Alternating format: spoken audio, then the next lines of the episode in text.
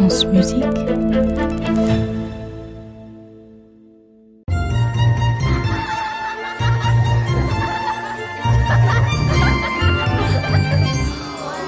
contes de la Maison Ronde, l'énigme des portraits oubliés, chapitre 2. Or donc, il y a un château, et dans ce château, il y a Paul qui passe ses vacances, car ce château est celui de son grand-père Bougon, qui ne veut jamais parler. Il y a de grandes salles abandonnées, pleines de poussière et de toiles d'araignée, comme la galerie des portraits, et c'est là que se trouve Paul, en compagnie de Rosine. Une jeune fille tout à fait sympathique, mais dont on ne sait pas bien comment elle est arrivée ici. Elle a l'air de connaître bien des secrets, comme l'histoire des ancêtres de Paul, mais elle lui demande son aide pour résoudre une énigme, afin d'innocenter un certain et mystérieux Arthur.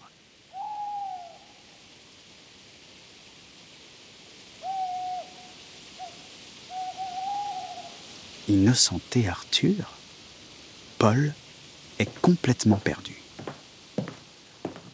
Comme un automate, il suit Rosine qui s'arrête devant un tableau.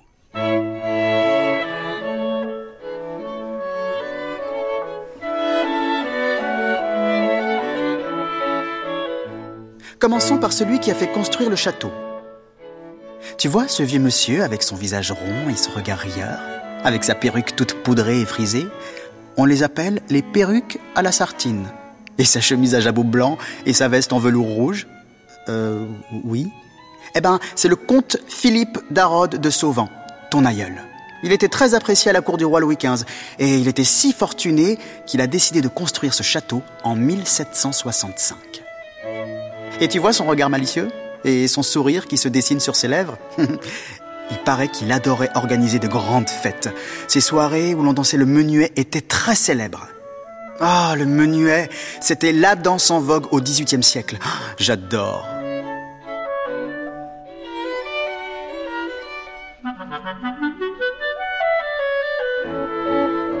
Elle est si élégante.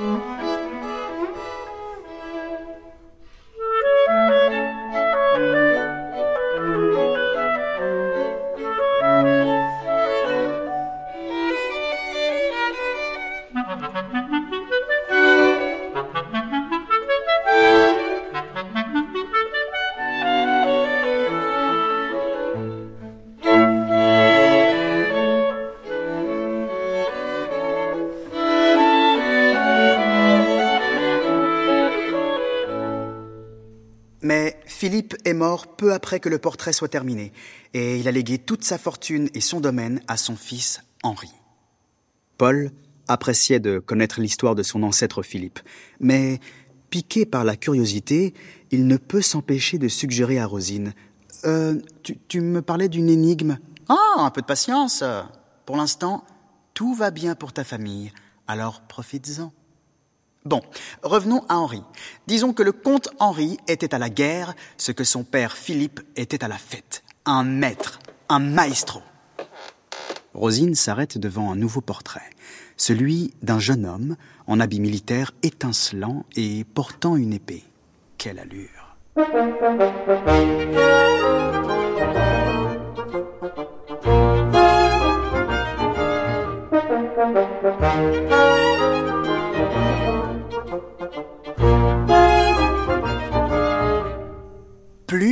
veste de velours, plus de perruque, mais de la rigueur et de l'efficacité. Henri d'Arode de Sauvent était un militaire, un général. Il savait se faire aimer aussi bien du roi Louis XVI que du peuple. Paul s'approche du tableau. En bas à droite de la toile, il distingue une petite inscription. Mais, Mér- Méréo, Méréo Kratos Mais, ah, mais c'est l'inscription gravée ici sur mon épée. Eh oui, c'est la devise du comte Henri. Imagine que tu es en 1788 aux portes de la Révolution française. Le comte Henri avait pris sous son aile Jean-Baptiste, le fils de son forgeron. Il le formait comme soldat. Jean-Baptiste était intelligent et avait de l'ambition. Mais malheureusement, il n'avait pas le droit de devenir colonel ou général parce qu'il n'était pas noble.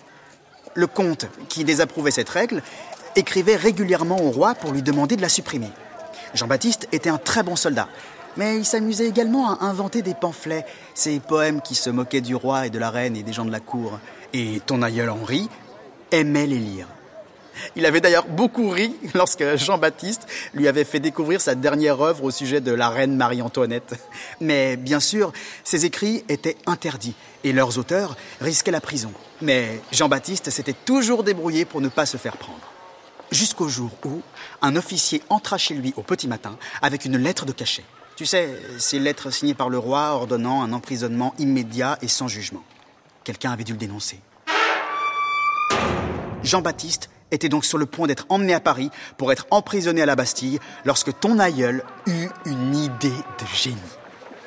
Connaissant le goût de l'officier pour la chasse à cour, le comte Henri se présenta devant lui et dit Vous ne pouvez pas quitter ma région sans vous joindre à moi pour une partie de chasse. L'officier n'hésita pas longtemps, et en moins de temps qu'il n'en faut pour le dire, les chevaux furent scellés et les chiens lâchés. Les deux hommes s'élancèrent vers la forêt, accompagnés par le son des corps.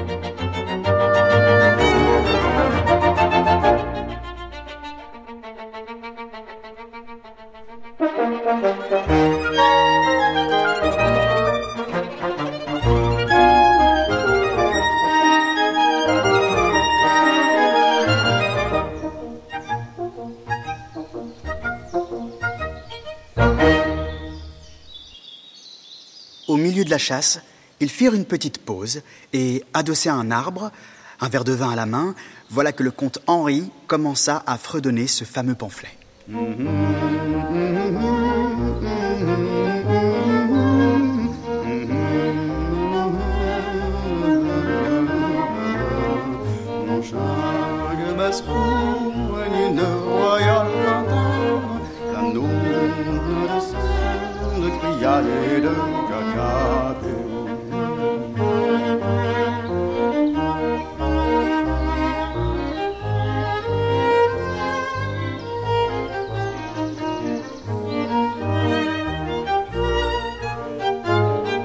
Le visage de l'officier s'assombrit.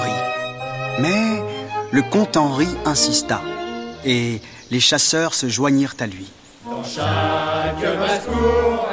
Une royale pintade. La nôtre n'a de cesse de crier et de cacaber. Quand chante le corps, pensez-vous qu'elle écoute Cocotte est occupée admirer son reflet dans l'eau des flaques, étourdi par la cour des canquelets, venu pour picorer le bon gras volé à ses pauvres poulets.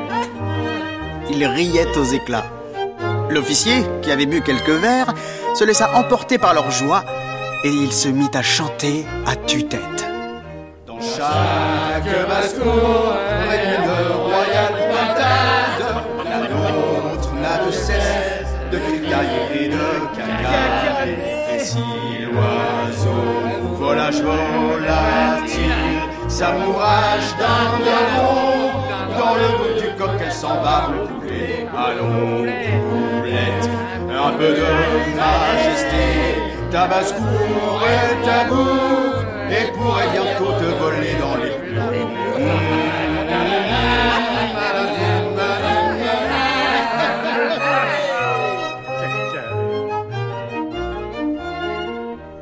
Une fois la collation terminée, les deux hommes étaient bras dessus, bras dessous, les meilleurs amis du monde. De retour au château, l'officier prit congé. Il retourna à Paris sans y emmener Jean-Baptiste et on n'entendit plus jamais parler de lui. Le comte Henri avait gagné. Une double victoire. Non seulement Jean-Baptiste ne fut pas emprisonné, mais quelque temps plus tard, il fut nommé officier supérieur. Lui, un fils de forgeron, t'imagines? Pour remercier le comte, le père de Jean-Baptiste lui forgea une épée. Il y grava les deux mots Méréo Kratos, c'est-à-dire accéder au pouvoir par son mérite. Et ces mots devinrent la devise de ton ancêtre. Quelques années plus tard, lorsque la Révolution éclata, le peuple n'oublia pas la bonne action d'Henri et lui permit de garder son château et sa fortune. Paul a des étoiles dans les yeux. La vie de son ancêtre Henri le remplit de fierté. Jusqu'ici tout va bien pour les ancêtres de Paul, mais alors, pourquoi sont-ils si tristes? J'imagine que nous en saurons plus en suivant Rosine dans le prochain épisode.